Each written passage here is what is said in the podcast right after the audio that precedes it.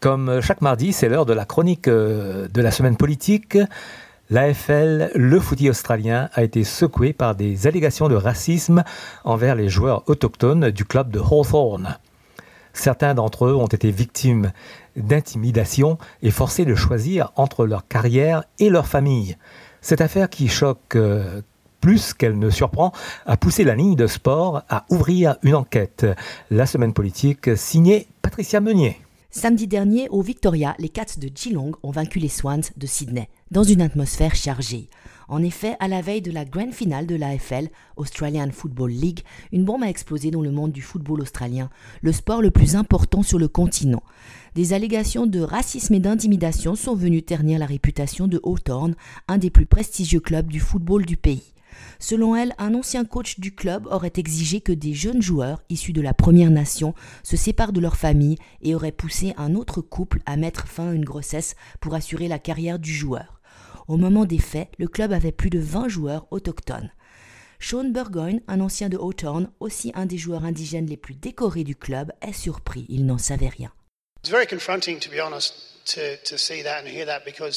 Um, I had no knowledge of that, those incidents ever happening. I was never involved. I was never asked. Never.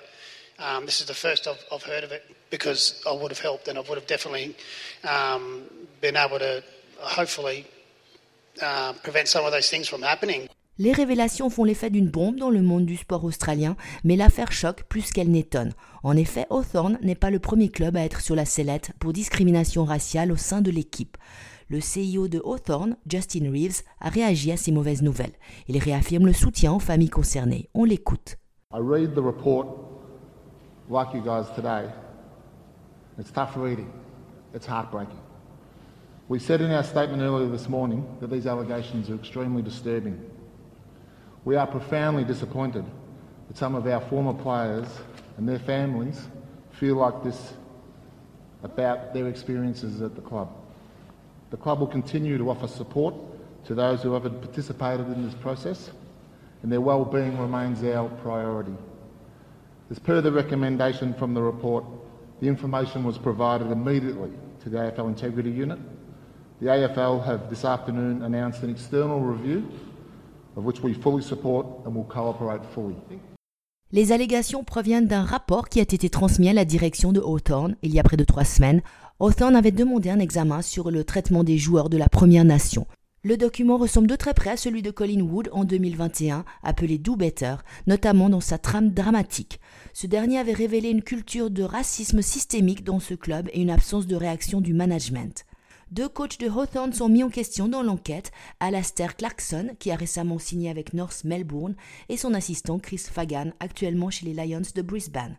Pendant la durée de l'enquête, les deux hommes ont pris un congé dans leurs fonctions. Ils réfutent les accusations et ont annoncé qu'ils allaient collaborer pendant l'investigation. Selon trois familles interrogées par l'ABC, les faits se seraient déroulés lorsque Clarkson était entraîneur à la tête du club, lorsque l'équipe avait remporté quatre grand finales. À présent, le document est entre les mains de l'unité d'intégrité de l'AFL. La Ligue a réagi et prend ces accusations très au sérieux. Son CEO, Gillon McLachlan, souhaite faire toute la lumière sur ces accusations de racisme. On l'écoute. It's a really distressing day for the people who have shared their experiences. What we've seen today is a challenging, harrowing and disturbing read. I acknowledge the hurt, the anger and the grief of the people who've shared their experiences and told their stories and all of those impacted. We are appointing an external, independent panel that will be made up of four people led by an eminent King's Counsel. Le scandale de Rossand soulève une question. Y a-t-il d'autres incidents de ce type dans les clubs de football et faut-il aussi investiguer? Même si chaque club AFL a un officier de liaison indigène, il faut faire encore plus selon certains. On écoute Eddie Betts, un ancien joueur de l'AFL. It's tough and it is hard, but I'm always gonna I'm always gonna believe the players and the brothers. Well, it keeps happening. It's, it, we we grow up with this stuff. It's not just like I said, not just the AFL system, or it's all these systems. Every football club should do a review like this. Every football club should come out and do an external review, um, contact you know the Indigenous players, the past Indigenous players, and, and see how that footy club was. Pour l'heure, McLachlan a cependant annoncé que la priorité est de finaliser l'enquête sur Hawthorne.